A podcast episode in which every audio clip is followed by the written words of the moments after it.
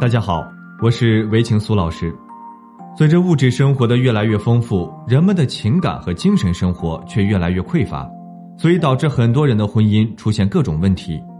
希望通过我们的案例讲述与分析，帮助大家能从中学到一些经验以及方法，来更好的维护自己的婚姻，让生活更幸福和谐。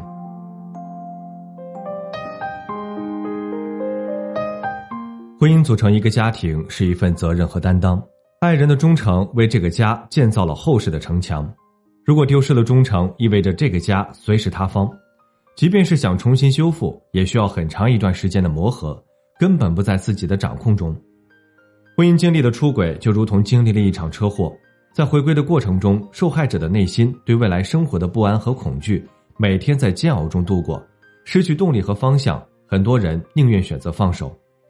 而出轨方则在自责、内疚中度过，忍受着所有的不好情绪，连埋怨的资格都没有。孙先生，他伤害了自己的妻子，挖空的心思也无法说服妻子回心转意。孙先生和妻子结婚十八年，他四十五岁，比妻子大三岁。孙先生夫妻两个人最困难的时候，连房子都没有，和父母蜗居在几十平的老房子里，晚上过夫妻房事都是小心翼翼，生怕闹点动静，父母听到了尴尬。妻子生大宝的时候，这个本来就不大的家显得更加拥挤，压抑的环境加之和长辈育儿观念的不同，矛盾百出。孙先生觉得对不起妻子，努力的工作只为能够有他们的小家。机会是留给有准备的人。孙先生努力工作，得到了领导的赏识，给他升职加薪。他说服了父母搬出去租房住，开启了他们一家三口的小生活。妻子在家带孩子，他在外打拼，日子过得红红火火。再后来，他们要了二胎，一儿一女，凑成了一个好字。孙先生买了房子、车子，自信心也提升了上来，一家四口终于过上了衣食无忧的生活。但此时的他变心了，心思变得不再单纯，经常以应酬为由回家很晚。再后来，他有了婚外情，跟小他十几岁的女孩谈恋爱。年轻的女孩嘴巴甜，经常哄得他团团转，他舍得给对方买东西，几千块钱的衣服，上万的包包。买的时候眼睛都不眨一下。他的婚外情被他的好朋友发现了，他朋友很严肃的劝告他不要玩火自焚，早点收手。你们夫妻一路走来不容易，不要对不起你老婆。陷入婚外情中的孙先生只顾享乐，根本听不进去劝告。他认为妻子不会发现他出轨，整天在家大门不出二门不迈，怎么可能发现？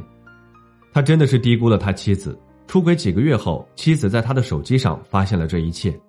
可他并没有歇斯底里，哭过之后冷静的谈离婚。他以为妻子只是一时生气，气消了就好了。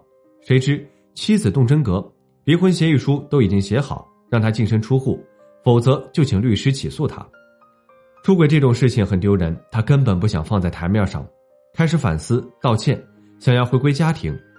只可惜一切都太迟了，妻子铁了心要跟他离婚，两个孩子对他的敬意瞬间消失了。看孙先生的眼神充满了恨意，根本不愿意回这个家。他一个人守着空荡荡的房子，年迈的父母打电话，气得直骂他：“作吧，使劲作吧。”妻子回了娘家，明眼人一眼就看穿了他们的事情。孙先生遭到了众人的唾弃，还有人背后骂他老不正经。他去找过妻子好多次，被他拒之门外。如今，孙先生意识到了问题的严重性，可是他不知道该如何挽回妻子。好好的家就这么变了一个样，回头想想自己的作为，他连抱怨的资格都没有。患难夫妻最看重的是什么？忠诚信任，而你打破了他的底线，他愿意跟你吃苦受累，却无法接受最在意的人背叛自己。回归家庭是一件好事，意味着你想好好过日子。可对于受到伤害的妻子来说，他不会因为你的一句“我错了”，就很坦然的说一句“没关系”。你背叛了婚姻，不论你说什么做什么，都无法弥补你对妻子的伤害，因为你们之间的信任已经为零。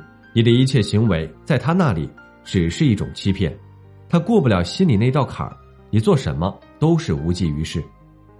修复婚姻不是靠你单方面的道歉就能够成功，你需要了解他心里的想法，帮他解开这个疙瘩。第一，深刻反省自己的错误，让妻子把心中的怨气发泄出来。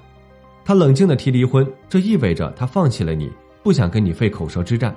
你首先要了解他的痛苦、伤心和难受，让他把压抑在内心的委屈发泄出来，你所做出的弥补，他才能够放在心上。